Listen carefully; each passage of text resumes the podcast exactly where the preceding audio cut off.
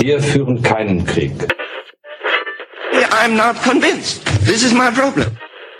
Wir zeigen alles, was es in der Kaserne gibt. Und plötzlich sind wir in Afrika. Willkommen bei Sicherheitshalber, dem deutschsprachigen Podcast zur Sicherheitspolitik. Am Mikrofon wie immer Thomas Wiegold von augengeradeaus.net. Ulrike Franke vom European Council on Foreign Relations. Frank Sauer von der Universität der Bundeswehr in München. Carlo Masala von der Universität der Bundeswehr in München. Mensch, ist der Carlo heute gut drauf. Das sind die idealen Voraussetzungen für die Aufzeichnung dieser Folge 14 am Freitag, den 28. Juni 2019. Wir haben diesmal folgende zwei Themen. Zum einen reden wir über ja, die Türkei in der NATO. Ich hätte fast gesagt, the elephant in the room. Und äh, zum zweiten versuchen wir mal ein kurzes Zwischenfazit der sogenannten Berateraffäre. Da war gestern die letzte Sitzung des Bundestagsuntersuchungsausschusses vor der Sommerpause. Da wollen wir mal gucken, was sich bisher eigentlich getan hat und wie die ganze Geschichte aussieht. Ja, erstes Thema. Was haben das US-Waffensystem F-35 und das russische Waffensystem S-400 gemeinsam? Die Türkei will beide haben. Sind wir da beim Kern des Problems, Carlo? Äh, nein, wir sind bei der Oberfläche des Problems. Ich glaube, der Kern liegt viel, viel tiefer. Aber ich versuche es mal ein bisschen aufzurollen. Also worüber wir gegenwärtig diskutieren, ist die Entscheidung der Türkei, unlängst nochmal bestätigt durch ihren Präsidenten, ähm, die russische S-400 zu kaufen. Also ein Boden-Luft-Raketensystem, das gegen Kampfflugzeuge und Marschflugkörper in allen Flughöhen eingesetzt werden kann. Die Vereinigten Staaten haben der Türkei damit gedroht, dass wenn die Türkei dieses System beschafft, sie die Auslieferung der F-35 also des amerikanischen Flugzeuges, über das wir schon oft hier geredet haben, ähm, verhindern werden. Die Türkei, das muss man wissen, ist sogenannter Level 3 Partner der USA bei der Entwicklung der F-35. Also sie ist an dieser Entwicklung mit beteiligt und sie hat bereits bestellt in einem Volumen von 10,4 Milliarden Dollar 116 F-35. Und die Vereinigten Staaten sagen jetzt. Das ist ja fast mehr als die Bundeswehr äh, Flugzeuge hat. Absolut. Und äh, die ähm, Amerikaner sagen jetzt, wenn die S-400 kommt, dann gibt es keine F-35. Die türkischen Entwickler sind aus dem Projekt bereits raus, also von dem Projekt bereits rausgeschmissen worden und die Amerikaner drohen auch mit Wirtschaftssanktionen. Und sie drohen auch die Piloten rauszuschmeißen, die sie gerade ausbilden. Ne? Richtig. Ähm, was ist das Problem? Und hier bräuchten wir vielleicht äh, auch deine Expertise, Thomas. Die Amerikaner argumentieren, dass wenn die Türkei die S-400 auf türkischem Gebiet aufstellt, aus der S-400 Informationen über, äh, die, die Russen Informationen über NATO-Kampfflugzeuge erlangen können, die in der Türkei stationiert sind. Die Türken halten dagegen, dass wenn dies so wäre, das bereits erfolgt sei, weil die S-400 auch in Syrien stationiert ist und da ja sozusagen der ein oder andere äh, NATO-Bomber äh, schon mal drüber geflogen ist. So, das Ganze scheint sozusagen eine sehr ähm, technische Krise zu sein. Ähm, dahinter ist aber ein viel massiveres politisches Problem und dieses politische Problem lautet letzten Endes Türkei in der NATO. Hm. Denn wie ähm, viele der Zuhörer und Zuhörerinnen vielleicht äh, durch die Lektüre der Presse mitbekommen haben, ähm, meine Interpretation wendet sich die Türkei langsam aber sukzessive von den Grundlagen der NATO ab. Das heißt, die Türkei ist weiterhin NATO-Mitglied. Die Türkei blockiert aber seit Jahren sehr viele Fragen äh, der Entscheidung in der NATO. Sie hat lange Zeit wegen ihrer Probleme, bilateralen Probleme mit Israel, äh, sämtliche Fortschritte in den NATO-Partnerschaften blockiert. Äh, und sie ist letzten Endes jetzt ein Staat in der Türkei, dessen äh, grundlegende Verteidigungs- und sicherheitspolitische Parameter mit denen der meisten anderen NATO-Staaten oder der Allianz insgesamt nicht mehr zu vereinbaren sind. Also von daher das hast du jetzt sehr, sehr metamäßig gesagt. Also die Türkei hat auf vielen Politikfeldern deutlich andere Vorstellungen als die westlich geprägten NATO-Staaten, kann man genau, das so sagen? Richtig, richtig. Offensichtlichste Beispiel ist die Syrienpolitik, hm. Äh, in der die Türkei letzten Endes äh, Kräfte unterstützt, äh, die gegen äh, zum Beispiel die Kurden in Syrien, Syrien vorgehen, die ihrerseits ja von vielen NATO-Staaten äh, mit Waffenlieferungen und militärischer Ausbildung unterstützt werden. Also hier ist das Offensichtlichste. Die Annäherung der Türkei an Russland, jetzt über die S-400-Frage hinaus, ist auch für die NATO ein massives Problem. Also ganz viele Politikfelder, in denen die Türkei eine andere Linie verfolgt, als die anderen NATO-Staaten verfolgen. Und das ist letzten Endes das zugrunde liegende ähm, politische Probleme, wo die S-400-Krise, und wir können da gerne gleich nochmal detaillierter darauf eingehen, was die für die NATO bedeuten könnte, wo die S-400-Krise, die wir jetzt gegenwärtig erleben, nur der sichtbare Ausdruck dieser viel tiefer gehenden politischen Verwerfungen ist. Hm. Du hattest kurz, ich muss eben, weil du die, die technische Seite angesprochen hast, müssen wir noch eins vielleicht kurz sagen. Ähm, die NATO hat ja das Problem, oder äh, die Fähigkeit, sie hat eine integrierte Luftverteidigung. Das heißt, vom Nordkap bis zur Südspitze der Türkei gibt es ein gemeinsames Luftverteidigungssystem, ein gemeinsames Luftlagebild mit zwei Kommandozentren, eins in Udem am Niederrhein, eins in Torrejón in Spanien. Da wird, äh, werden die Luftlagedaten, die Radarbilder von allen NATO-Mitgliedern eingespeist. Und jetzt ist natürlich die Frage, wird die S-400, also das russische System, in dieses NATO-Gesamtdatensystem äh, mit eingeklinkt. Zum einen ist natürlich die Frage, geht das überhaupt von der Software her? Äh, und selbst wenn es ginge, will man das? Oder die Alternative, die Türkei sagt, nein, wir können die S-400 ja auch als Standalone-System betreiben, ohne Einklinken in das NATO-Luftverteidigungssystem. Nur wie sinnvoll ist dann ein, ein modernes Luftverteidigungssystem, wenn es eben nicht zu diesem Gesamtsystem beiträgt. Das ist übrigens auch der Punkt, um das kurz noch zu erwähnen. Es kommt dann immer, ja, es gibt doch ähm, auf, auf Zypern, nee, auf Kreta, glaube ich, betreiben die Griechen S-300, ältere russische Systeme, aber die sind, äh, soweit ich weiß, eben auch nicht integriert in dieses NATO-Luftverteidigungssystem. Das heißt, äh, man redet auch auf technischer Ebene da gerne ein bisschen aneinander vorbei. Wenn ich da was dazu sagen darf, ich war vor einem Monat, glaube ich, äh, nach langer Zeit ähm, mal wieder in der Türkei und ähm, habe mich dort mit mehreren Leuten unterhalten. Und in der Tat ist die türkische Argumentation so, dass die S400 als Standalone-System betrieben werden soll.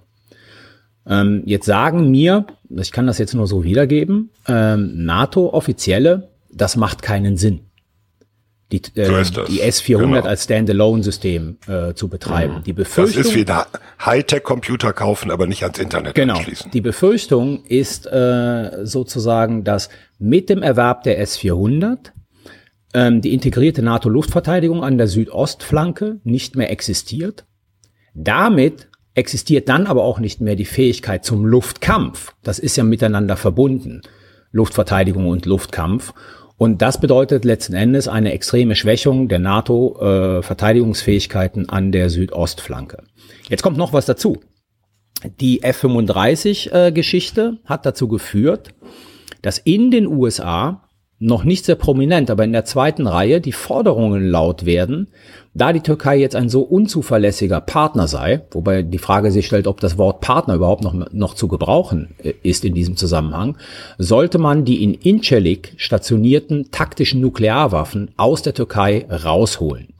Was natürlich bedeutet, nicht nur eine Konsequenz für die integrierte Luftverteidigung und den Luftkampf, sondern auch für die nukleare Teilhabe im Rahmen hm. der ganzen NATO, weil die Türkei ist eine der Staaten, ähm, die sozusagen nukleare Teilhabe haben. Also das ganze Problem hat Implikationen, die relativ groß für die Allianz sind. Hm, und das wäre natürlich schon echt ein Hammer, ähm, wenn man da mit der nuklearen Teilhabe anfängt. Ich habe noch eine quasi technische oder spezifischere Frage. Und zwar, warum will eigentlich oder warum kauft die Türkei die S-400? Also ist das eine Frage von Qualität oder von Preis, beziehungsweise was wäre denn eigentlich die Alternative? Weil wenn mich nicht alles täuscht, dann könnten die Türken ja zum Beispiel auch ähm, Patriot-Systeme kaufen. Warum machen sie das nicht? Die Türken argumentieren, dass sie in Verhandlungen mit den Amerikanern äh, zum Erwerb von Patriots waren, die sich aber so schwierig gestaltet haben, ähm, und zwar mit Blick auf Preis und Lieferzeit, dass sie aus diesen Verhandlungen dann wieder ausgeschieden sind. So, das ist die türkische Argumentation. Also sie sagen quasi, die USA sind schuld, dass wir jetzt Russisch Genau, die. USA sind schuld, wir hätten gerne Patriots gekauft, aber sozusagen die Amis machen das so kompliziert, äh, dass wir davon Abstand nehmen. Letzten Endes äh, halte ich das für nicht sehr überzeugend, sondern ähm, die, der Kauf der S400 ist meines Erachtens halt ein Ausdruck für die veränderten türkisch-russischen Beziehungen seit ähm, keine Ahnung, sechs, sieben Jahren, die schon in Form einer Annäherung zu verstehen sind. Also die Türkei wendet sich gegen äh, die USA, wendet sich gegen den Anführungszeichen Westen. Und da haben sie natürlich äh, in Russland einen guten Partner, der das gleiche Ziel verfolgt. Ähm, in dem Zusammenhang ist es ja auch so, dass die, äh, dass die Türken, das mag jetzt nur Strategie und Taktik sein, aber anfangen, sich für die Su-57 zu interessieren. Das ist nämlich die russische Alternative zur F-35. Ab, aber das wäre doch krass, weil die Türken so viel schon investiert haben. Ja, aber momentan sieht es ja halt so aus, dass sie die F-35 nicht bekommen. So, wenn sie nicht auf die S-400 verzichten. Und Erdogan hat vor drei Tagen nochmal gesagt, der Deal ist abgeschlossen worden, die S-400 wird kommen. Also der fährt sozusagen einen ziemlichen Konfrontationskurs äh, gegenüber den USA, wo die Frage letzten Endes lautet, lässt das den USA überhaupt noch irgendeinen Spielraum, die sich ja auch sehr weit aus dem Fenster gelehnt haben, ähm, da irgend noch was zu finden an Kompromiss, dass die F-35 doch noch ausgeliefert werden kann. Frank. Ja, noch auch nochmal eine Rückfrage. Und zwar, ähm, also ich fand es relativ überraschend, als ich angefangen habe, da reinzugucken, dass zum Beispiel für die F-35 von der Türkei 900 Teile zugeliefert werden und die schon sehr tief involviert waren bis, bis eben in dieses Projekt. Und ähm, wie würde man sich jetzt vorstellen, ähm, eine Aufkündigung dieses Deals? Also wir sind ja jetzt, Stand 28. Juni 2019, an dem Punkt, dass die Türkei sagt, also die S-400 ist bestellt und irgendwie angezahlt und die wird demnächst irgendwie aufgestellt hier. Was macht man dann jetzt? Also äh, was macht die NATO jetzt? Wie sollen sich die USA verhalten? Ich habe gelesen, da wird jetzt über Sanktionen gesprochen und so. äh, also das, das finde ich auch also schon äh, sehr bemerkenswert, dass man sich jetzt sozusagen innerhalb der NATO unter Partnern beginnt zu sanktionieren. Kannst du dazu noch irgendwie ein bisschen was sagen? Ist ja auch für Lockheed Martin dann ein Riesenproblem, ne? Also, ne, man hat ja gezahlt, äh, du hast gerade von 900 Teilen gesprochen, die irgendwie in der Türkei gefertigt werden. Ich habe gelesen, dass irgendwie 400 davon oder was auch nur in der Türkei gefertigt werden. Also da müssen erstmal äh, überhaupt erstmal andere alternative Produktionsstätten geschaffen werden. Und dann, ich meine, wenn das alles wirklich auseinanderfällt, dann, dann sind ja auch am Ende die amerikanischen Firmen irgendwie, ähm, wie sagt man das, liable, also irgendwie legal auch angreifbar. Ähm, das, das, da kommt noch was, ja. Also die Frage ist natürlich, ähm, wie, wie das technisch genau vonstatten geht, äh, kann ich nicht sagen. Ich meine, der, der Thomas hat es erwähnt, die Piloten, die gerade trainiert werden, sind einfach rausgeschmissen worden.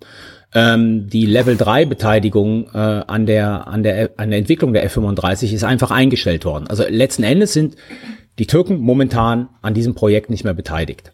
Äh, jetzt ist in der Tat so, dass in der Türkei produziert wird und das zugeliefert wird. Da denke ich, wird man Alternativen finden. Das dürfte nicht so das Problem sein. Und dann ist eine Frage, und das ist eine juristische Frage, die kann ich nicht beantworten, ähm, kann man die amerikanische Regierung auf Entschädigungszahlungen verklagen äh, und all diese Geschichten. Wir wissen, dass die Amerikaner sich von sowas selten beeindrucken lassen. Ähm, deswegen glaube ich, ist die Frage, wie letzten Endes dieser Ausstieg vollzogen wird, äh, völlig egal. Ich weiß nicht, Thomas, ob du da irgendwie mehr Informationen hast. Nee, so konkret nicht. Also äh, man muss natürlich sehen, diese ganzen US-Rüstungsfirmen sind so stark verwoben mit dem US-Militär und auf so vielen Ebenen äh, mit, mit Aufträgen versehen.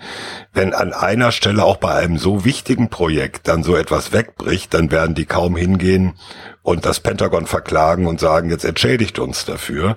Äh, Das wird dann intern auf anderem Wege laufen. Also das wird, glaube ich, nicht der Punkt sein. Ich denke auch, dass die äh, US-Firmen, so wie Lockheed Martin, da vorgesorgt haben und auch einen solchen Ausfall kompensieren können. Also es würde mich sehr überraschen, wenn sich eine Firma wie Lockheed Martin, weltweit größter Rüstungskonzern, von einem Partnerland abhängig machen würde. Das äh, kann ich mir praktisch nicht vorstellen. Ja, und zu dem, was Rike gesagt hat, ähm, mit Blick auf die ähm, Verluste, die Lockheed Martin da erleiden wird, das treibt mir natürlich Krokodilstränen in die Augen. Muss ich auch mal ganz ehrlich sagen. Das finde ich sehr dramatisch und das tut mir auch wirklich, wirklich leid. Mancher, ähm, mancher Mittelständler hat halt Probleme dann.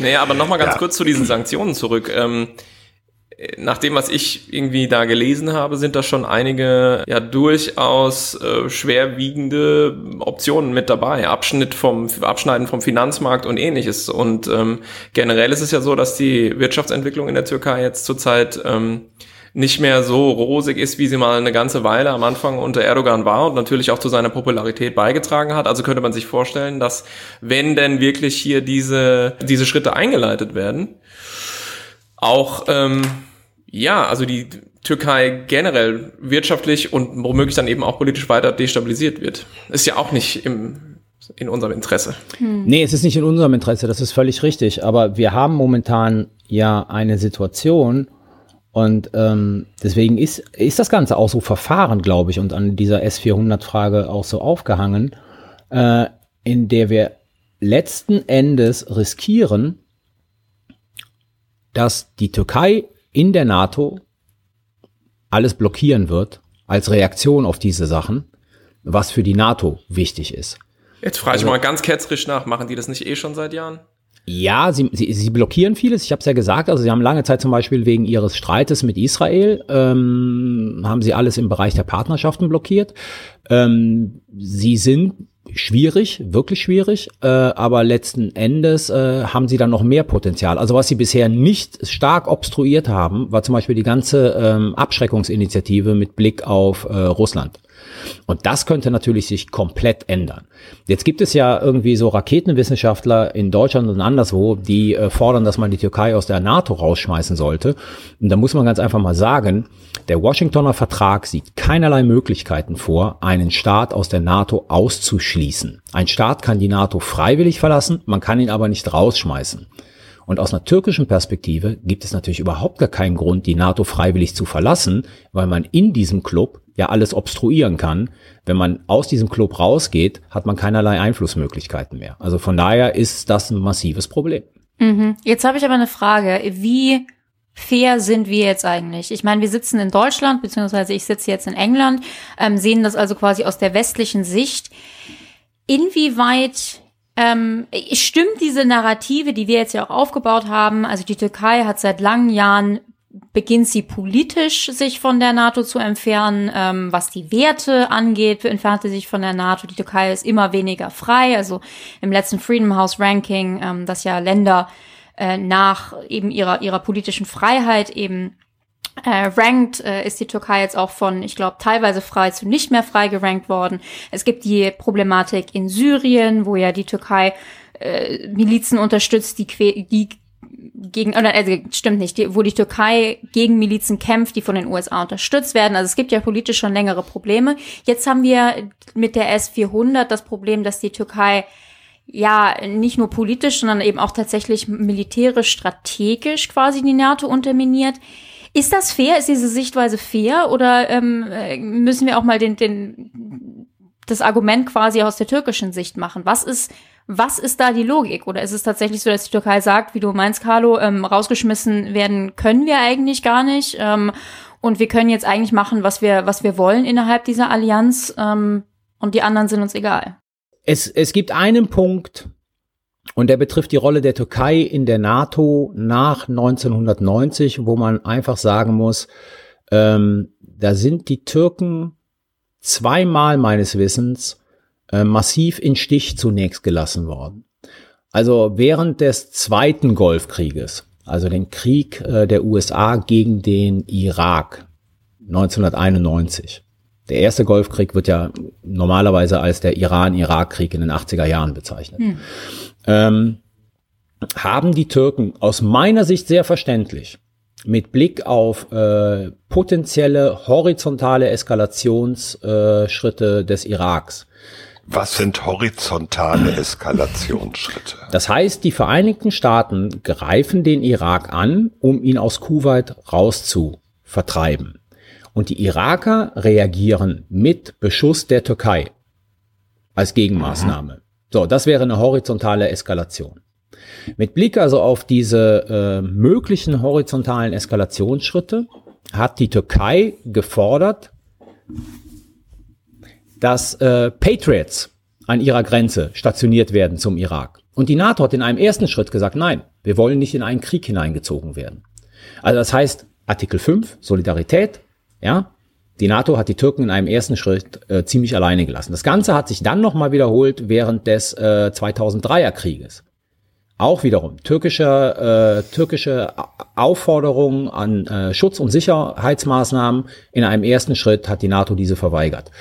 Ähm, von daher muss Später man. gab es dann aber welche. Es Später gab gab's dann welche. Deutsche Patriot, Ja, die in absolut, Karamanmaraş absolut. stationiert waren. Aber es ist natürlich aus der Perspektive eines Landes wie der Türkei, von dem man sagt, naja, ihr wart im Kalten Krieg der Frontstaat und ihr seid auch nach dem Kalten Krieg in gewisser Weise der Frontstaat, ähm, ist es natürlich äh, bitter zu erfahren, dass wenn man äh, versucht, Solidarität einzuklagen, dass die anderen NATO-Staaten erstmal sagen, nö, machen wir nicht. Ja? Also da haben die Türken einen Punkt. Ich finde auf der anderen Seite, und ich glaube, ich kenne die Türkei ganz gut, ich habe lange Zeit mit, mit äh, Streitkräften äh, dort zusammengearbeitet, äh, bis die meisten von denen dann im Knast landeten. Ähm, Oh Mann. Ja, ja. Stichwort Ja, Freedom House. That's, that, that's the fact. Da können wir auch mal gerne drüber reden, wie die Türken damit umgegangen sind. Ähm, mh, unter Erdogan hat in der Tat eine Verschiebung der Koordinaten stattgefunden. Also der Mann wurde gewählt und er wurde gewählt, weil das alte türkische System ja ein total korruptes System war. Und äh, damals stand die Frage EU-Beitritt im Vordergrund. Und Erdogan hat gesagt, unter mir wird es Verhandlungen geben. Ich will die Türkei in die EU führen und er ist mit einer überragenden Mehrheit gewählt worden. Es stellte sich aber letzten Endes heraus, und das sagen die meisten äh, Türken auch sehr offen, also auch die AKP-Türken, die irgendwie in der Regierung mitarbeiten, es scheint wohl, dass Erdogan nie ein Interesse an diesem EU-Beitritt gehabt hat, aber sehr wohl an dem Prozess, der dahin führt, weil er ihm die Möglichkeit gegeben hat, ganz einfach dieses alte äh, System der Türkei vom Kopf auf die Füße zu stellen. Unter anderem auch die zentrale starke Stellung des Militärs zu beseitigen. Also das Militär hatte eine besondere Rolle in der Türkei. Es hat sich äh, als Hüter der Demokratie gesehen und es hat ja historisch wenn es das Gefühl hatte, die Demokratie steht auf dem Spiel, hat sie auch schon, äh, ich glaube, viermal geputscht in der Türkei. Thema Putsch, ganz kurz, um da einzuhaken. Das ist natürlich auch so ein Ding. Ne? Wir hatten ja ähm, vor nicht allzu langer Zeit eben den Putschversuch in der Türkei. Ja.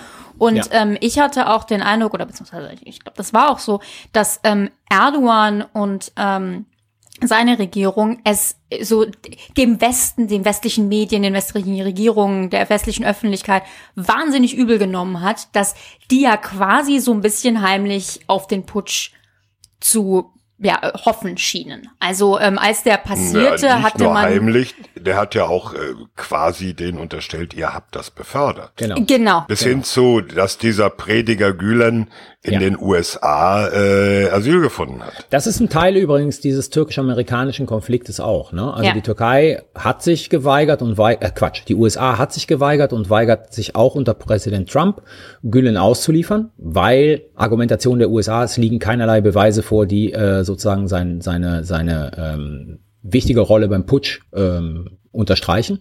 Ist ein Konflikt und der zweite Konflikt ist natürlich auch Syrien. Ähm, dieser ganze Putsch ist sowieso etwas, also wo wir, glaube ich, keine Ahnung haben, warum, wer und wie. Und wer da alles seine Finger drin hatte. Also das ist ominös bis zum geht nicht mehr, auch wenn man sich anguckt, wie dieser Putsch durchgeführt wurde. Es gab die Möglichkeit, äh, die Präsidentenmaschine abzuschießen. Äh, Das hat man nicht gemacht, wo man sagt, was seid ihr für bekloppte Putschisten? Also wenn ihr richtige Putschisten seid, dann geht nach dem Präsidenten. Ihr habt sozusagen mit, mit Kampfjets, wart ihr neben seiner Maschine und ihr habt ihn im Prinzip eskortiert. Also um diesen ganzen Putsch herum, ähm, da ist so vieles unklar. Ich glaube, da sollten wir uns auch nicht drin verlieren, weil das geht in Spekulationen und Verschwörungstheorien ab. Aber letzten Endes hast du den Punkt, ja, Erdogan sagt, der ist äh, vom Westen nicht aktiv unterstützt worden in dem Sinne, aber man hat Gülen gewähren lassen und gleichzeitig man hat darauf gehofft, dass die Militärs es schaffen. Ja. Und das erzeugt natürlich auch äh, diese, diese Stimmung bei, den, bei vielen in der Türkei, äh, dass man sich auf den Westen, wie gesagt, wieder in Anführungszeichen nicht verlassen kann. In der Folge des Putsches ist dann, ja, kann man nicht anders sagen, sind massive Säuberungen in der Türkei durchgeführt worden. Äh, nicht nur im Militär, sondern auch in anderen ähm, Ministerialbürokratien. Auch Also ich in der glaub- Wissenschaft übrigens. Auch in der. Wissenschaft. Ich glaube, Auch im Journalismus. auch im Lehrer. Journalismus. Es gibt noch immer irgendwie mehr als 50 Journalisten, die ähm, im Ich glaube, die Gefängnis Zahl ist sitzen, noch höher, ja. Mhm. ohne dass äh, eine Anklage äh, da ist. Ähm, es, sind- aus dem Bildungsministerium sind irgendwie 16.000 Leute entlassen worden mit einem Schlag. Also wo man einfach auch sagen muss, äh, die sind zwei Tage später entlassen worden. Also irgendjemand hatte die Listen schon in der Schublade, wer da eigentlich rausfliegen muss und hat das dann exekutiert. Also ja, die Türkei wendet sich vom Westen ab, das wäre mein Punkt. Ja, also wenn man sich die Geschichte der Türkei seit 1990 anguckt, dann ist das eine problematische Geschichte mit Blick sozusagen auf türkische Mitgliedschaft in der NATO, wo man nachvollziehen kann, dass die Türken über die NATO und über sozusagen die Solidarität der anderen NATO-Staaten enttäuscht sind. Aber in den letzten Jahren hat auch ein Prozess stattgefunden, der eindeutig dahin geht, dass sich die Türken mit ihren ähm, außen- und sicherheitspolitischen Koordinaten immer weiter entfernen von äh, letzten Endes, ich sag mal, dem Minimalkonsens der NATO mit Blick auf den Mittleren und Nahen Osten, Zentralasien etc. Stellen wir die Frage mal andersrum. Was würde eigentlich eine NATO ohne Türkei bedeuten? Für die Sicherheitsarchitektur, also für dieses ganze Gefüge, was ja davon ausgeht, vom Nordkap eben bis runter an die syrische Grenze, ist dieser einheitliche, ja, auch nicht nur politische, sondern auch militärische Raum. Also, zwei, zwei Sachen. Eine, die jetzt immer wichtiger wird, die Türkei ist ja laut Verträge von, äh, laut Montreux-Konvention, ich glaube 1921, abgeschlossen worden, ist sie ja, hat sie ja so eine Art Hüterinnenrolle über den Bosporus als Zugang zu A von dem, vom Schwarzen Meer ins Mittelmeer und vom Mittelmeer ins Schwarze Meer. Das heißt, jeder Staat, der Kriegsschiffe da durchschicken will, muss die der Türkei anmelden. Die Türkei hat das Recht, die Durchfahrt zu verweigern. Jetzt stellen wir uns mal vor, die NATO, die Türkei wäre außerhalb der NATO. Die Türkei ist noch immer Hüterin der Montreux- Montreux-Konvention und könnte aus Boshaftigkeit jeglichem NATO-Schiff die Zufahrt vom Mittelmeer in den Schwarzmeer, ins Schwarze Meer verweigern. Könnte aber auch jedem russischen Schiff die ungehinderte Passage ins Mittelmeer ermöglichen. Glaube ich, ist sozusagen strategisch nicht so besonders knorke. Mit all dem Basen in Incirlik, die wir haben, mit all dem, was passieren wird an der Südostflanke, wird es erheblich komplizierter für die NATO, da irgendwas zu unternehmen, also zum Beispiel Operationen zu unternehmen. Man hat bisher ja immer versucht, Incirlik sozusagen als Basis für Operationen in diese Region äh, zu benutzen. Also operativ, strategisch ist es ein enormer Nachteil für die NATO, wenn die Türkei als Partner der NATO, Mitglied der NATO verloren gehen würde. Ich erwähne noch eine Basis, einfach der Vollständigkeit halber Konya, was ja, eine wichtige Basis für die AVEX-Flugzeuge der NATO ist. Das heißt, äh, auch die, die, die Fähigkeit, abgesehen davon, dass der Luftraum über der Türkei dann für NATO-AVEX-Flugzeuge nicht mehr zur Verfügung stünde, also das ganze Luftlagebild in dieser Region für die NATO nicht mehr zugänglich wäre. Und, und das macht, das macht halt letzten Endes aus so einer Sicht die, die ganze Dramatik aus. Ne? Also es wird sicherlich dann auch noch dramatisch werden, sozusagen für die Wirtschaftsbeziehungen zwischen Europa und der Türkei und so weiter und so fort. Da, da sind noch Effekte dabei, die sozusagen nicht in den Kern unseres äh, Podcastes hineingehören. Aber wenn wir über die sicherheitspolitischen Implikationen reden, muss man, ich glaube, man kann es verkürzen. Es wird alles erheblich komplizierter. Also wir werden nicht sterben, aber es wird alles erheblich komplizierter. Ich habe gerade mal kurz nachgeguckt, von 1936 ist dieses Abkommen, ja. Montreux, Und da dachte okay. ich, ja, ich dachte, in Montreux gibt's nur ein Jazzfestival, diesmal wieder was gelernt. Aber ich meine, es Wieder was eine- gelernt. Das ist unser Bildungsauftrag. es ist schon eine ähm, enorme ähm, Abkehr von, ja, sagen wir mal, von den Diskussionen, die wir hatten vor vielleicht 10, 15 Jahren oder so, wo wirklich der zugespitzte Streit im Raum stand. Ähm, Türkei in die EU und eine Weile sogar würde man sagen, nicht ja oder nein, sondern wie lange dauert's noch? Also das mehr oder weniger war das schon ausgemachte Sache. Und ja, jetzt sind wir an einem Punkt 2019, wo wir im Prinzip ja feststellen müssen, äh, dass es keine Möglichkeit gibt, die Türkei aus der NATO zu entfernen. Ja, ich, ich gehe noch mal weiter, Frank. Ähm, vor 15 Jahren, ja, ungefähr, haben ja die USA, aber auch die Deutschen ja versucht, die Türkei davon zu überzeugen, dass sie sozusagen eine Modellrolle hat, die für den ganzen Mittleren und Nahen Osten eine zentrale Rolle spielen könnte. Also diese muslimische Gesellschaft, die aber einen äh, säkulären Staat hat, Ja, also sozusagen die perfekte Verbindung zwischen Religion und Politik, wo sozusagen Problem Islam, keine Trennung von Religion und Politik, wo das aber doch getrennt ist, wo das harmonisch miteinander geht. Also was haben Amerikaner, Deutsche und andere versucht, den Türken zu erklären? Übernehmt so eine führende Rolle im Mittleren und Nahen Osten, weil ihr seid das leuchtende Vorbild für all diese komischen Staaten wie Ägypten, Irak und so weiter und so fort. Also da waren Hoffnungen mit der Türkei verbunden und wenn man jetzt äh, schauen, wo wir 2019 sind, da gibt es nur noch Befürchtungen. Hm. Was ich so interessant finde an der ganzen Debatte, ähm, ist, was das Ganze für die NATO heißt. Und zwar finde ich, dass, dass, dass die Türkei-Mitgliedschaft auch wirklich so eine ja, also die, der NATO so ein bisschen die Frage nach der Daseinsberechtigung beziehungsweise nach ihrem Selbstverständnis stellt. Und zwar habe ich den Eindruck, ähm, dieses Selbstverständnis geht ein bisschen in so Wellen. Wir hatten ja vor einigen Wochen mal die Diskussion zum 70. Geburtstag der NATO, ne? Und ähm, ich weiß nicht, ob ihr dazu stimmen würdet, aber er würdet, aber ich habe den Eindruck, die NATO fing vielleicht eher als ja strategisches militärisches äh, Bündnis an. Nach einiger Zeit, quasi in der Hochzeit, wurde dann ähm, vor allen Dingen auch betont, dass man sich eben politisch nahe steht, ähm, Vereinigung von Demokratien etc. Das ist alles auch schon im Gründungsvertrag, im Washingtoner Vertrag zwar so ein bisschen erwähnt, aber ich fand gerade in den, als also als ich das quasi studiert habe, ähm, sagen wir mal vor zehn Jahren oder was, ähm, war es eben auch so ein bisschen dieselbe Narrative wie, wie was die EU angeht, nämlich dass die NATO eben ein Verein ist von, von Freunden, ähm, die ähnlich denken, selbe Werte haben etc. Und dann fing die Türkei an, sich so politisch äh, zu entfernen. Wir haben eben schon drüber gesprochen. Und dann ging man quasi wieder zurück auf dieses ja strategisch-militärisches Bündnis als erstes. Und das ist jetzt ja eben auch bedroht durch diese S400-Geschichte. Und das finde ich daran so interessant, dass man quasi so seine Denke, insbesondere auch gerade in Deutschland, wo wir immer gerne auf diese weicheren Faktoren ans ansprechen, ähm, die die Denke, wofür eigentlich die NATO da ist und was das Selbstverständnis der NATO ist, so ein bisschen ja angleichen müssen. Ja, es war ja ohnehin immer ein Fehler davon zu reden, dass es eine Wertegemeinschaft ist. Also das war ja sozusagen ein dummes Narrativ von vorne bis hinten. Ähm, deswegen sind wir jetzt richtigerweise da zurück. Äh, das ist jetzt aber eine kühne Behauptung, ne? Nee, das ist die Realität, Thomas. Würde unsere Verteidigungsministerin so nicht unterschreiben. Ja, ja, gut. Ich bin ja nicht unsere Verteidigungsministerin. Deutschland hat da Gut, dass wir das nochmal gesagt haben. du Ach siehst so. doch ganz anders aus, ja. Na, aber es war ein sehr guter Zuckerguss. Die NATO, ja, es war ein sehr guter Zuckerguss, ja. genau, richtig. Und ich meine, jetzt haben wir die Türkei, ne, die da singularisiert wird, aber sozusagen auch mit einem Ungarn und einem Polen ähm, kann man die NATO nur noch sehr schwer als Wertebündnis verkaufen, mit Blick auf deren innenpolitische Entwicklungen.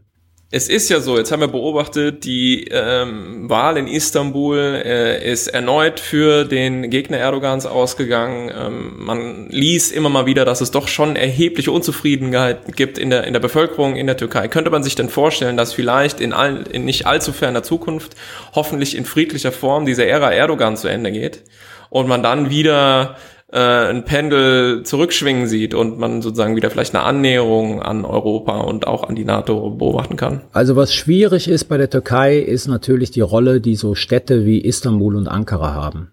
Oder, und ähm, Izmir. Und Izmir.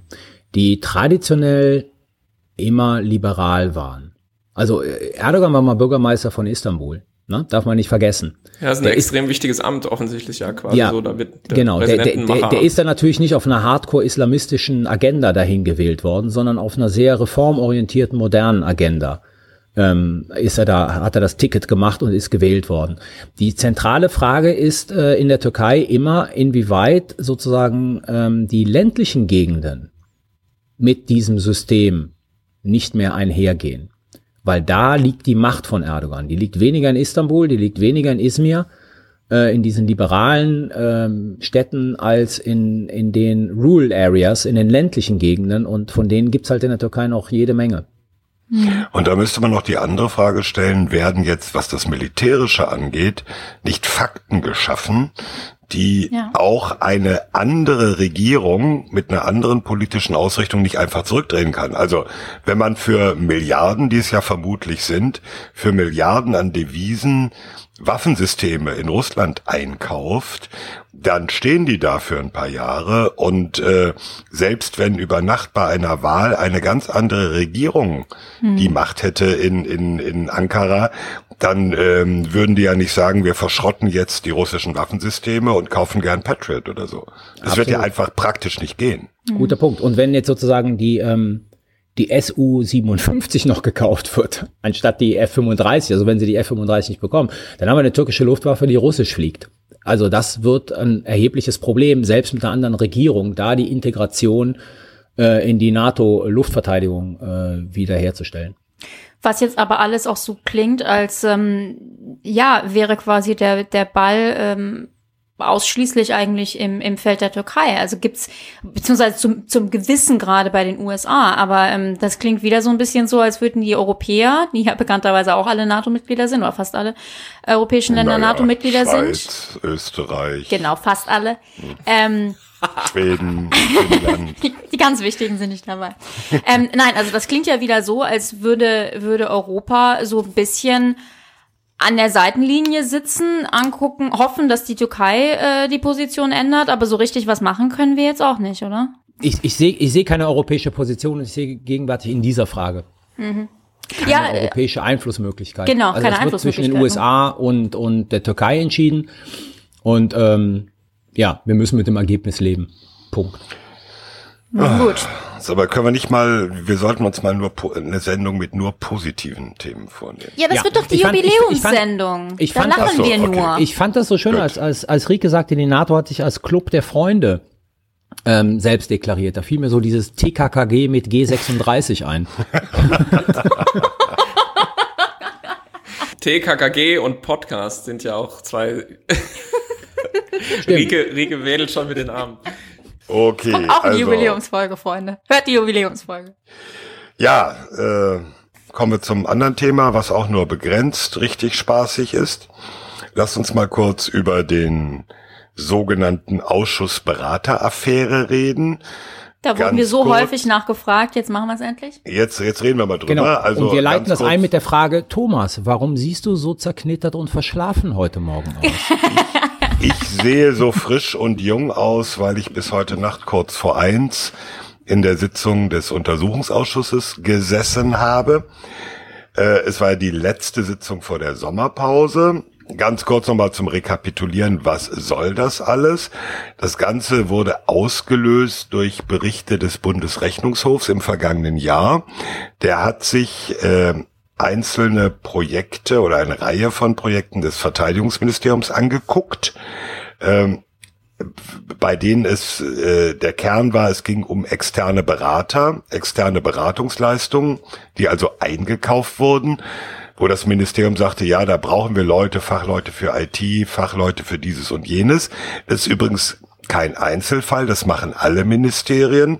Äh, es kam ja hoch, auch im, im, im Verkehrsministerium zum Beispiel oder auch bei der Deutschen Bahn gibt es solche Geschichten. Also, Ministerien sind äh, durch die Bank alle darauf angewiesen, bestimmte Fachleute für bestimmte Sachen einzukaufen, gerade in der IT, wo es einen Mangel an Fachleuten gibt, wo der öffentliche Dienst längst nicht so viele und nicht die IT-Fachleute hatte, die er bräuchte. Nun hat das Verteidigungsministerium im vergangenen Jahr oder in vergangenen Jahren zahlreiche solche Projekte aufgelegt und der Bundesrechnungshof hatte sich angeguckt und hat gesagt, ui, da ist bei der Vergabe aber einiges nicht sauber gelaufen. Äh, da wurden bestimmte Vertragskonstruktionen genutzt, die dafür gar nicht genutzt werden durften. Mit anderen Worten, wie das gelaufen ist, war rechtswidrig. Damit hat sich der Verteidigungsausschuss des Bundestages befasst, nachdem das hochkam vergangenes Jahr wollte dazu ähm, die Leute, die maßgeblich waren im Verteidigungsministerium befragen. Das hat nur zum Teil geklappt. Unter anderem hat die frühere Rüstungsstaatssekretärin Katrin Suder gesagt, nö, ich komme nicht. Äh, ihr könnt ja mir schriftliche Fragen schicken, die ich dann beantworte. Mit anderen Worten, mein Anwalt wird die beantworten. Und dann hat der Verteidigungsausschuss gesagt, nö, so nicht. Jetzt machen wir uns zum Untersuchungsausschuss. Das kann der Verteidigungsausschuss als einziger der Bundestagsausschüsse. Und dann hat man diesen Untersuchungsausschuss eingesetzt, der jetzt diese ganzen Beraterverträge und die Vergabe durchleuchten soll. So. Jetzt ein bisschen runtergezoomt, was gestern war. Das waren die bislang interessantesten oder auch hochrangigsten Zeugen Da äh, war nämlich der frühere Abteilungsleiter Planung und heutige NATO-General Erhard Bühler, der ist jetzt als Vier-Sterne-General Chef des NATO Joint Force Command in Brunsum und ein Berater der Firma Accenture, die eine Schlüsselrolle bei dem Ganzen hat. Äh, ich will jetzt die ganzen Details hier nicht ausbreiten, das kann man alles nachlesen. Es gibt verschiedene Berichte auch über diese Sitzung. Aber im Wesentlichen prallten da gestern nochmal sehr zugespitzt zwei Dinge aufeinander. Also äh, der Kern war eigentlich, dass sowohl Bühler als auch dieser Accenture-Berater, der Timo Nötzel, ist ja verschiedentlich genannt, äh, ihre Position deutlich gemacht hatten, nämlich es ging um ein sehr technisches Projekt, das sogenannte Projekt Lebenszyklusmanagement, wo Daten von Großwaffensystemen ausgewertet werden, erfasst werden, im Hinblick auf, ähm, kann man bestimmte Dinge machen wie Predictive Maintenance, also Ersatzteile nach ihrer Nutzungsdauer bewerten und vielleicht austauschen, ehe sie kaputt gehen. Also alles, was man mit moderner Datenverarbeitung machen kann, um komplexe, hochtechnische Systeme besser, effizienter, kostengünstiger und auch sicherer zu betreiben. Das Projekt durchaus äh, klingt ja durchaus sinnvoll, macht auch Sinn. Äh, es geht auch weniger darum, äh, war dieses Projekt sinnvoll und warum macht die Bundeswehr das? Das stellt eigentlich keiner in Frage, sondern die Frage ist, wie sind denn die Aufträge dafür bei einer ganz bestimmten Firma gelandet? Da ist dann äh, das Interessante, dass Bühler nochmal deutlich gemacht hat, äh, ja, sowohl ich als auch andere Abteilungsleiter insbesondere der damalige Abteilungsleiter Ausrüstung, der ist heute Staatssekretär im Verteidigungsministerium, der Benedikt Zimmer, als auch der damalige Abteilungsleiter für Computer und IT, Hardy Mühleck, der ist ausgeschieden inzwischen. Wir waren uns alle einig, äh, wir wollen die Firma Accenture beauftragen. Das allein wäre noch nicht so das Problem gewesen, wenn es nicht auch enge persönliche Verbindung zwischen Bühler, aber auch der damaligen Rüstungsstaatssekretärin Katrin Suder mit eben diesem Timo Nötzel von der Firma Accenture gegeben hatte. Also die waren per Du, die kannten sich aus früheren Zusammenhängen. So, und jetzt ganz kurz, Carlo, eben noch, äh, jetzt äh, steht einfach der Verdacht im Raum, die haben sich äh, trocken über das Vergaberecht hinweggesetzt. Danach hätte es nämlich unter Umständen oder eigentlich sagen Experten und sagt auch der Bundesrechnungshof, ausgeschrieben werden müssen, hätte man eine Firma suchen müssen und nicht im, in dem Fall, wie es so geschehen ist, dass die sich geeinigt haben, wir kennen die Firma Accenture, die macht gute Arbeit, die wollen wir auch dafür haben. So, und das prallte jetzt gestern im Ausschuss ein bisschen aufeinander. Äh, Bühler hat nochmal deutlich gemacht, nee, aus unserer Sicht, wir wollten schnelle Ergebnisse, wir brauchten schnell eine Firma, die wir beauftragen konnten. Wir wussten, Accenture hat gute Arbeit gemacht, deswegen wollten wir sie weiter. Punkt. Und wir haben es so gemacht. Und ähm, ich sage jetzt mal ein bisschen flapsig, wenn das dann in der Vergabe rechtswidrig gelaufen sein sollte, dann tut's uns leid. Aber wir hielten das für den richtigen Weg. Das sehen natürlich die Abgeordneten vor allem der Oppositionsfraktion, interessanterweise aber auch die SPD-Abgeordneten, Koalition sehen das deutlich anders.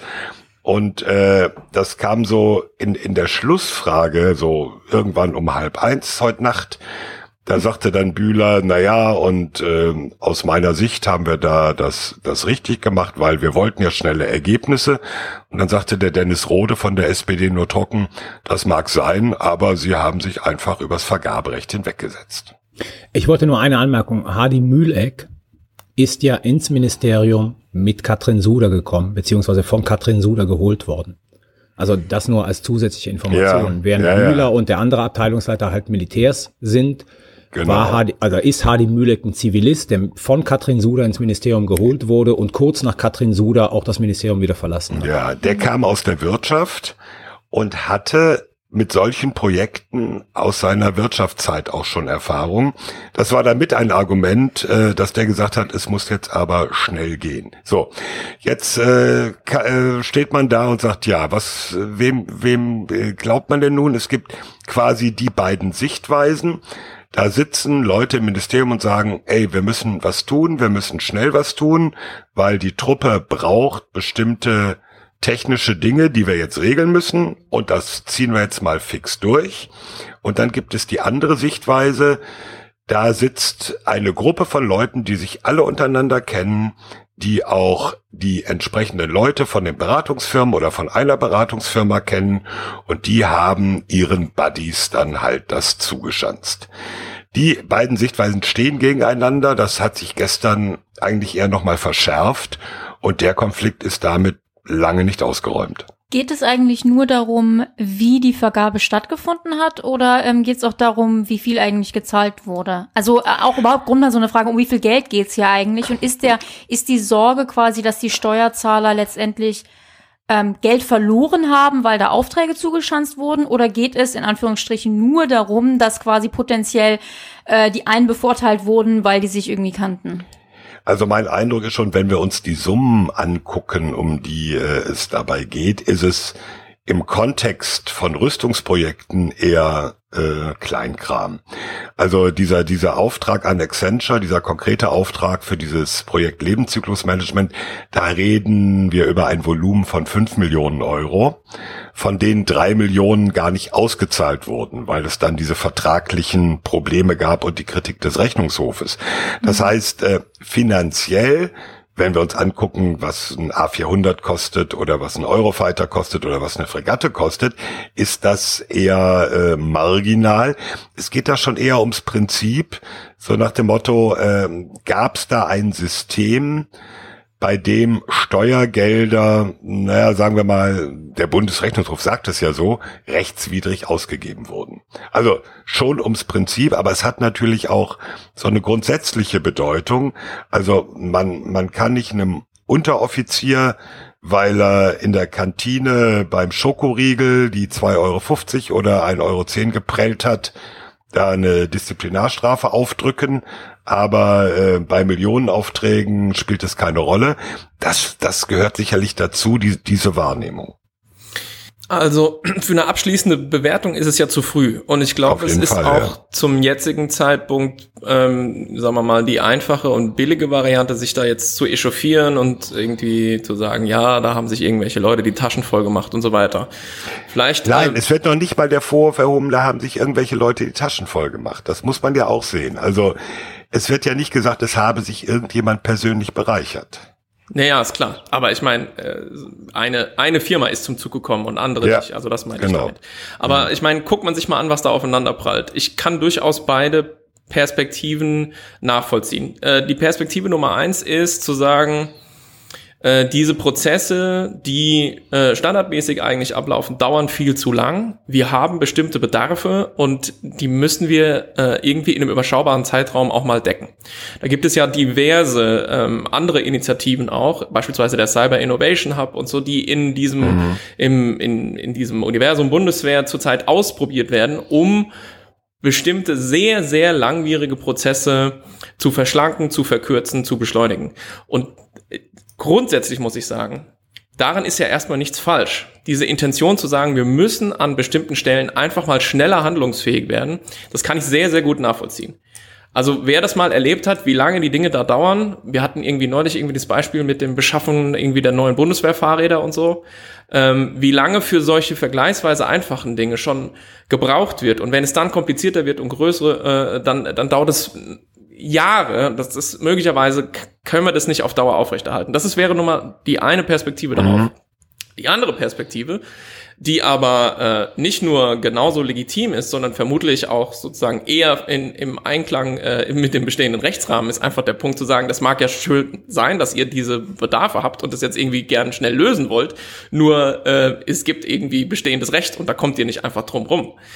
Ja, das heißt, ganz egal, wie die Sache ausgeht, ein Satz noch, ganz egal, wie die Sache ausgeht, und ich will das wirklich nicht abschließend bewerten, ich glaube, wir, wir müssen uns grundsätzlich mal in Deutschland fragen, wie wir mit der öffentlichen Verwaltung in Zukunft hier noch umgehen äh, wollen und ob man man eben nicht vielleicht diese, die Prozesse und die Rechtsrahmen tatsächlich irgendwie vereinfachen und verschlanken muss, um eben gar nicht erst solche Zielkonflikte aufkommen zu lassen, wie die, die wir da äh, sehen. Egal, wie das jetzt unterm Strich rechtlich zu bewerten ist oder nicht. Und ein, eine Fußnote noch. Eine Sache, die mich schon das muss ich schon sagen. Also ich habe gesagt, ich will mich da jetzt nicht empören. Aber eine Sache, die mich, die mir schon sauer aufstößt bei dieser ganzen Sache ist. Ja, Herr Sauer. Wortspiel. Schönes Wortspiel. Also was stößt dem Sauer denn sauer auf? Wie da bei derart großen Beträgen freihändig operiert wird zum Teil, wohingegen zehn Stufen weiter unten jeder Cent 50 Mal umgedreht werden muss. Da kann ich schon verstehen, dass es einige Leute gibt, die ziemlich gefrustet sind, wenn sie sich das von außen ansetzen. Klar. Aber das, wie gesagt, nur als Fußnote. Nein, das ist gar nicht eine Fußnote. Das ist mit ein wesentlicher Teil dieser ganzen Geschichte und äh, glaube ich auch mit ein wesentlicher Teil, warum es zu diesem Untersuchungsausschuss gekommen ist. Carlo. Ja, eigentlich anknüpfen an Frank eine andere äh, Frage und eine andere Dimension. Also A, ergänzend zu Frank, das Problem ist nicht nur ein deutsches, weil ab äh, gewissem Volumen und sowas äh, musst du dich an europäische Vergaberichtlinien halten. Ja, also von daher, wenn du da was ändern willst, musst du auf die. EU-Ebene Mhm. hochgehen. Meine Frage aber, Thomas, ist, jetzt haben wir diesen äh, Bericht des Bundesrechnungshofs. Sehr klar, sehr deutlich, sehr harsch. Wozu dann noch der Untersuchungsausschuss? Der Untersuchung, Also außer als politisches Instrument. Ja gut, zum einen natürlich als politisches Instrument, zum anderen muss man natürlich sagen, der Rechnungshof sagt so, das ist schiefgelaufen, das hättet ihr nicht tun dürfen, ihr hättet diese Vertragskonstruktion, die ihr genutzt habt, nicht nutzen dürfen. Ähm, der Bundesrechnungshof mh, oder andersrum, ein Untersuchungsausschuss fragt natürlich äh, insbesondere nach den, ähm, ja ich sag mal, nach der persönlichen Verantwortlichkeit. Okay. Ne? Also, also zu sagen, welche Rolle hatte der Abteilungsleiter Sowjenoch? Ähm, wieso wurde dieses und jenes so gemacht? Ähm, äh, der Rechnungshof übrigens, äh, das, das muss man ja auch noch einfügen, das war sehr interessant, der war ja äh, zu Beginn des Ausschusses mit mehreren Vertretern äh, als Zeuge vor dem Ausschuss. Und dann machte einer von denen deutlich, er sagte, ja, äh, Cyber Innovation Hub und sowas, da haben wir auch geprüft. Da gab es dann auch gewisse Probleme mit bestimmten Vertragsgestaltungen. Die Idee finden wir gut, finden wir super, das muss schneller gehen. Da sind wir sehr dafür. Trotzdem müssen wir darauf achten, dass es alles auch rechtmäßig läuft. So, und der, ja. und der andere Punkt ist halt, und das macht's in dem Fall so ein bisschen schwierig, ähm, diese, diese Verbindung der Beteiligten untereinander, die sich auf verschiedenen beruflichen wie privaten Ebenen über Jahre immer wieder begegnet Okay, sind. da möchte ich aber einhaken, weil gerade den Punkt, das ist der Punkt, über den sich die Öffentlichkeit immer ganz besonders gerne echauffiert und Ja. den ich am wenigsten nachvollziehen kann, weil es tut mir leid, natürlich kennen die sich. Also man kann doch niemanden zum Vorwurf machen, dass man quasi andere Leute aus seinem beruflichen Umfeld irgendwie kennt und es ist doch eigentlich auch eine gute Sache, wenn quasi aus verschiedenen Bereichen ähm, es eine gewisse Durchmischung gibt und man eben mal jemand in einem Ministerium arbeitet und dann in der Privatwirtschaft und so weiter. Das ist ja eigentlich eher gut. Also ich finde es immer so unfair, dass ich, also die Tatsache, dass die sich quasi kennen und von mir aus auch befreundet sind, das ist doch nicht irgendwie verwerflich, oder? Nee, nein, die Tatsache ist sicherlich nicht verwerflich. Äh, Gerade in dem Fall muss man aber vielleicht sagen, äh, dann schaut genauer hin Ja, oder erst recht genau hin, ob das sauber abgelaufen ist. Also Genau. wenn wenn Carlo, nur mal als Beispiel, wenn Carlo jetzt sagt, boah, an der Bundeswehr-Uni müssen wir irgendwie einen Text für unsere Webseite schreiben. Ich suche einen freien Journalisten, der mir das schreibt und den Thomas kenne ich, der schreibt super, der kriegt den Auftrag. So. Dann würde wahrscheinlich die Uni-Verwaltung trotzdem sagen, Moment, jetzt gucken wir erstmal, ähm, du kannst jetzt nicht einfach deinem Buddy, nur weil du mit dem Podcast machst, diesen Auftrag zuschanzen. Also da, Nee, da ist die ist auch richtig, aber, ne? Abgrenzungsfrage. Es kann halt auch nicht sein, dass du es nicht schreiben darfst, weil du mit Caro befreundet bist. Aber es muss ausgeschrieben werden und der grundlegende Punkt mit, mit Bestechungsproblematik steht natürlich schon irgendwie im Raum. Also wenn du halt quasi niemandem irgendwie, weiß ich nicht, ein Essen bezahlen kannst über 15 Euro oder so, weil das schon sofort Ja. äh, Ja. quasi gegen Compliance-Regeln äh, verstößt, dann ist es natürlich schon schwierig, wenn man sagt, ja, wir waren irgendwie wochenlang im Urlaub und was da nicht alles irgendwie Taufe der Kinder und so. Ich will das, wie gesagt, nicht bewerten, aber es gibt eben diese Regeln, die Regeln stehen im Raum und einige Dinge sehen im Lichte dieser Regeln, die da geschehen sind, eben zumindest nicht gut aus. Das heißt jetzt noch nicht, dass das immer alles äh, den Leuten dann auch tatsächlich zum Vorwurf zu machen Ja, ist. ja. Aber also interessant ist, da, da, da bin ich auch noch auf die Details gespannt, dass äh, Nötzel, also der Mensch von Accenture, sagte, ja, mit, mit äh, Suda, der früheren Rüstungsstaatssekretärin, bin ich befreundet. Äh, auch auf fam persönlicher, familiärer Ebene, also unsere Familien, die Kinder und, und alles. Und ähm, Suda habe das doch auch offiziell beim Ministerium angemeldet. Also hat ja, gesagt, ja. hier aus Compliance-Regeln, äh, da gibt's eine Freundschaft mit. Es ließ sich gestern nicht so ganz rausfinden, wo eigentlich, weil nach der Jahreszahl, die Nötzel nannte, nämlich 2016, da gab's diesen Compliance-Beauftragten im Ministerium formal noch nicht. Also keiner wusste so richtig oder es ließ sich nicht so richtig rausfinden, wo hat sie das denn gesagt? Also hat sie es äh, einfach nur ihrer Chefin erzählt, also der Ministerin, Ja. oder hat sie es formal irgendwo angemeldet? Ich nehme an, das wird auch noch eine Rolle spielen. Äh, dann kam ja auch, äh, und das kann man auch sehr unterschiedlich bewerten, einige meiner Journalistenkollegen ziehen das sehr hoch, ähm, dass es regelmäßige Treffen zwischen Nötzel, also dem Berater, und Suda, also der Rüstungsstaatssekretärin, gab, wo die ihm auch gesagt hat, ach, das wäre doch mal ein interessantes Arbeitsfeld für euch, red doch mal mit dem zuständigen Abteilungsleiter. Äh, ist das jetzt so nach dem Motto, die Rüstungsstaatssekretärin sagt einem Firmenmenschen, euer Portfolio würde passen auf, äh, redet mal mit denen, oder sagt äh, Katrin zu Timo, ey, hör mal, das wäre doch eine geile Geschichte. Ähm, Ja. Also da ist auch die Abgrenzung einfach schwierig. Und ähm, hinzu kommt, da hat der Rechnungshof sehr stark drauf abgehoben.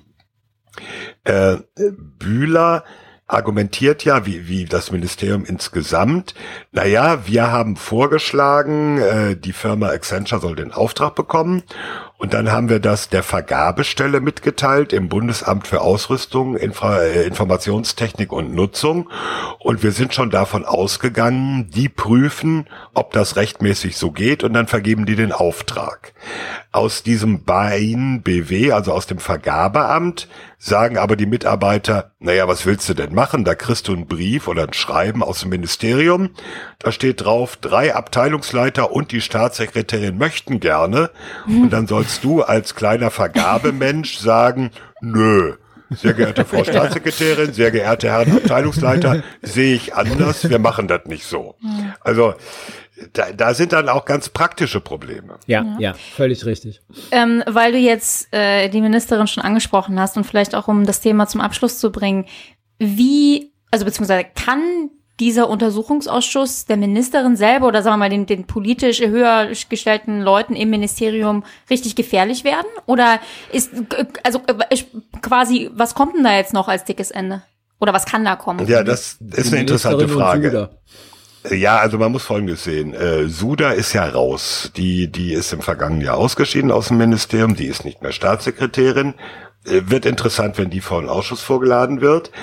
Es gibt jetzt mal von der Ministerin abgesehen aus diesem Umfeld, die mit diesen äh, Verträgen äh, befasst waren, zwei Leute, die noch irgendwie, äh, naja, sagen wir mal, greifbar sind.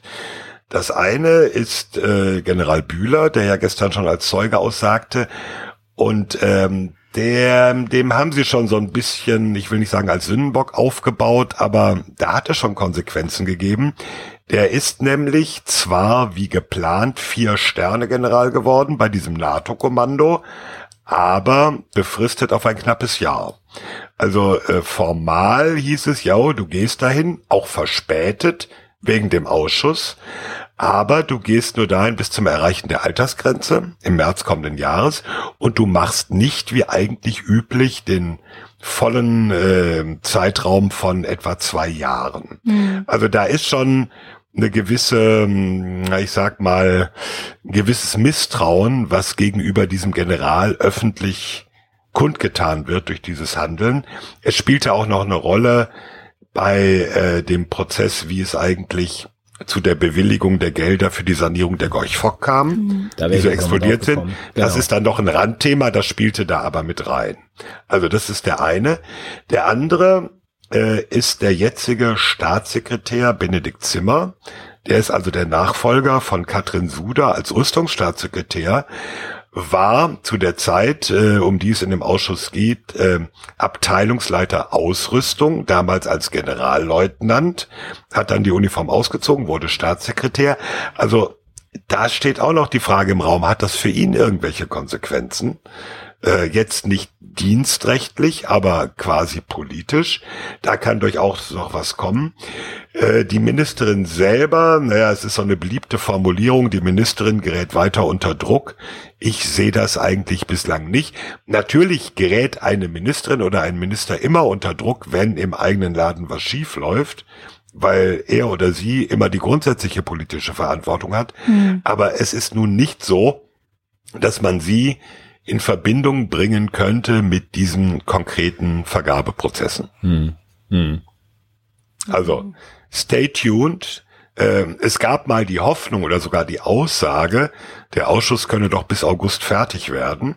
Ein dreifaches Haha, äh, natürlich nicht, weil nach der Sommerpause wird's dann munter weitergehen. Und ihr könnt das alles immer nach den Ausschusssitzungen auf Augen geradeaus nachlesen. Sehr richtig. Da ist doch Geld geflossen jetzt zwischen euch beiden. Natürlich ist Geld geflossen zwischen uns beiden. Da gab es keine Ausschreibung, damit ich den Satz sage. Zwischen uns beiden fließt nie Geld, höchstens Gin Tonic. Also, nur so ich will einfach nur noch mal als, als letzten Satz dazu sagen, meine Hoffnung wäre ja, dass wir vielleicht im öffentlichen Sektor irgendwann mal an einen Punkt kommen, wo man diese Expertise, die zum Teil von außen extrem teuer eingekauft wird, vielleicht in den Häusern aufbaut und da ein bisschen nachhaltiger verankert.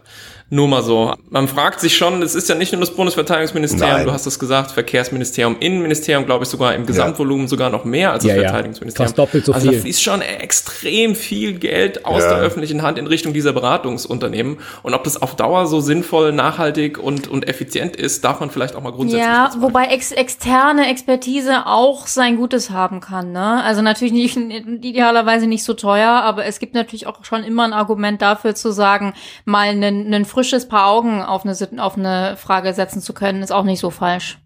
Es ist auch die Frage sozusagen, wie dieser Beratungsbedarf auch von den Häusern gesehen wird. Also ich glaube ganz oft, äh, im Prinzip, da, da sind ja talentierte Leute in diesen Ministerien, die durchaus klug sind und initiativ sind und sozusagen auch Sachen machen wollen. Und wenn du denen nur ständig Berater irgendwie äh, vor die Nase setzt, dann demotivierst du die natürlich, weil du denen das Signal gibst, ihr seid zu blöd, um solche Sachen zu machen. Da, da genau stimme ich dir zu, Carlo, aber es gibt natürlich noch ein anderes Problem. Der, der Markt für Fachleute in der IT ist ziemlich leergefegt. Mhm.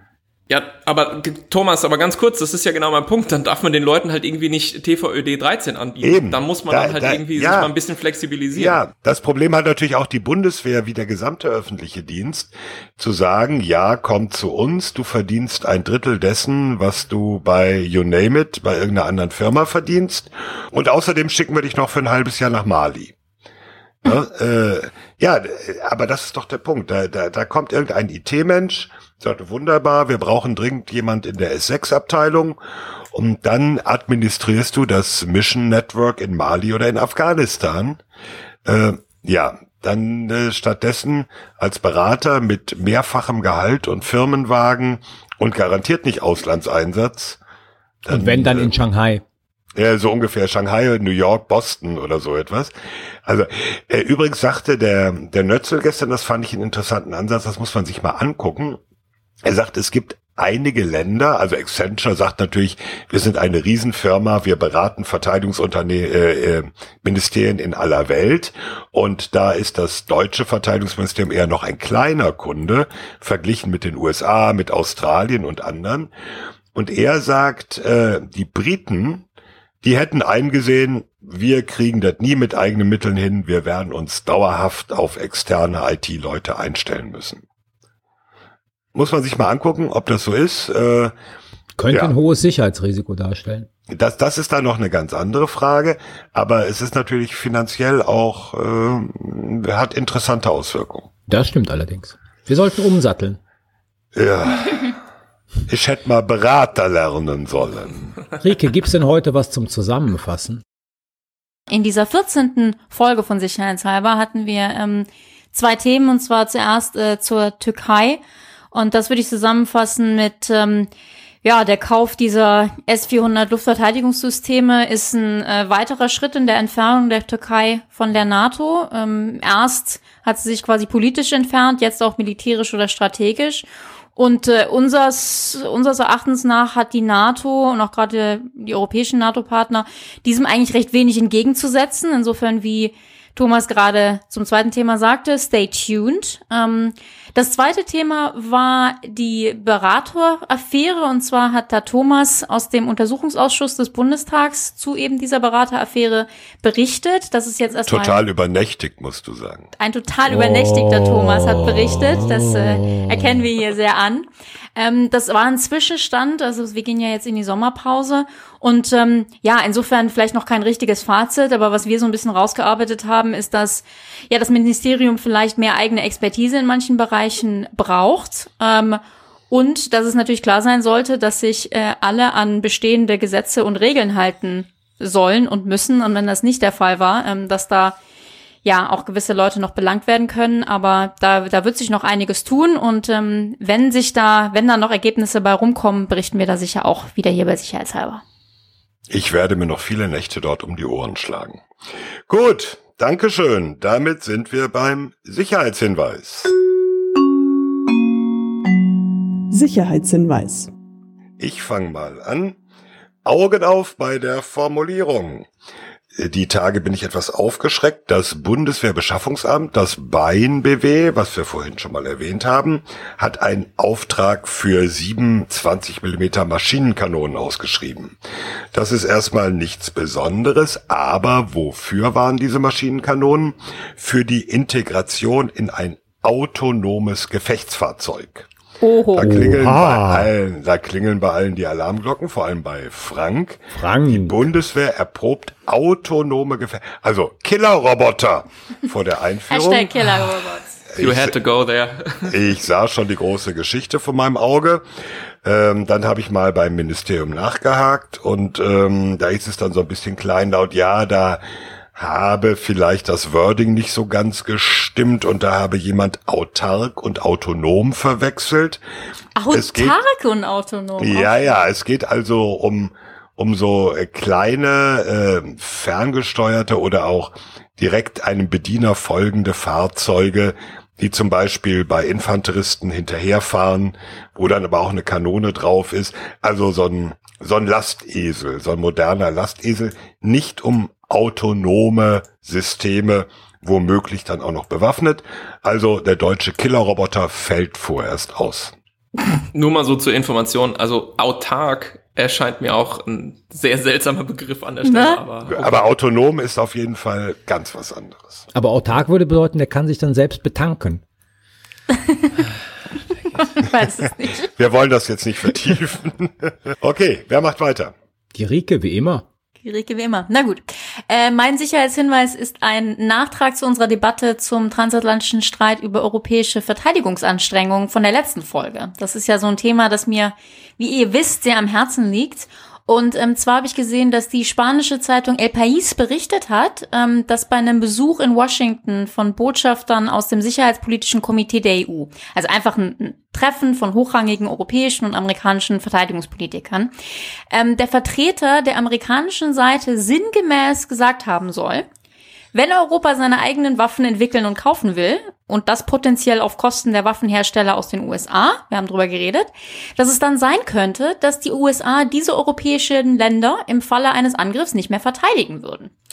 Ähm, also die Aussage war wohl etwas verklausulierter, aber die Stoßrichtung wohl sehr klar. Ähm, diese US-Administration scheint sich nicht zu schade, nachdem sie ja schon gesagt hat, dass sie möglicherweise Länder, die zu wenig für ihre eigene Verteidigung ausgeben, nicht mehr im Angriffsfall verteidigen wollen, äh, jetzt zu insinuieren, dass wenn Europa weniger Waffensysteme von den USA kauft und äh, mehr eigene entwickelt, dass auch das zur Folge haben könnte, dass die USA nicht mehr zur Hilfe kommen und das eben trotz der NATO-Beistandsklausel Artikel 5, wir erwähnen ihn regelmäßig.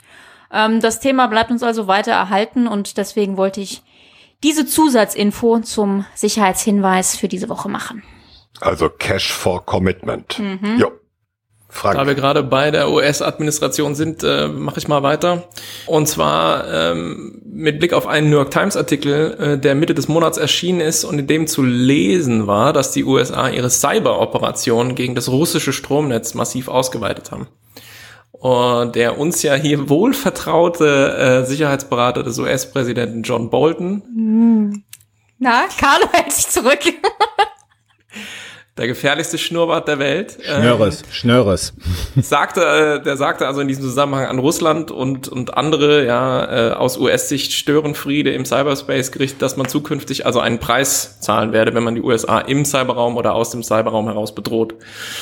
Und dieses äh, sei eine Reaktion äh, auf Russlands Unterwanderung kri äh, kritischer Infrastrukturen in den USA. Also man geht davon aus, dass Russland dasselbe schon in den USA gemacht hat. Aber ich denke, man muss das natürlich auch in diesen größeren Kontext einreihen, insbesondere die US-Diskussion zum Umgang mit diesen Einflussmaßnahmen, die Russland auf die Präsidentschaftswahl 2016 getätigt hat. Da wurde ja in den letzten Monaten in den USA schon äh, immer wieder lautstark gefordert, man müsse also ein klares Abschreckungssignal setzen und ähm, ich habe den Eindruck, das ist damit jetzt wohl geschehen. So, ich will jetzt also hier den USA nicht irgendwie einen schwarzen Peter zuschieben, ganz klar. Was Russland in diesem Bereich macht, Beispiel Ukraine, äh, ist natürlich eine Katastrophe. Mir geht's eher um diese generelle Beobachtung. Und ähm, die besteht darin, dass aus meiner Sicht mit dieser Ausweitung von Cyberoperationen die Grenze zwischen dem, was wir als zivil und dem, was wir als militärisch betrachten, immer mehr verwischt.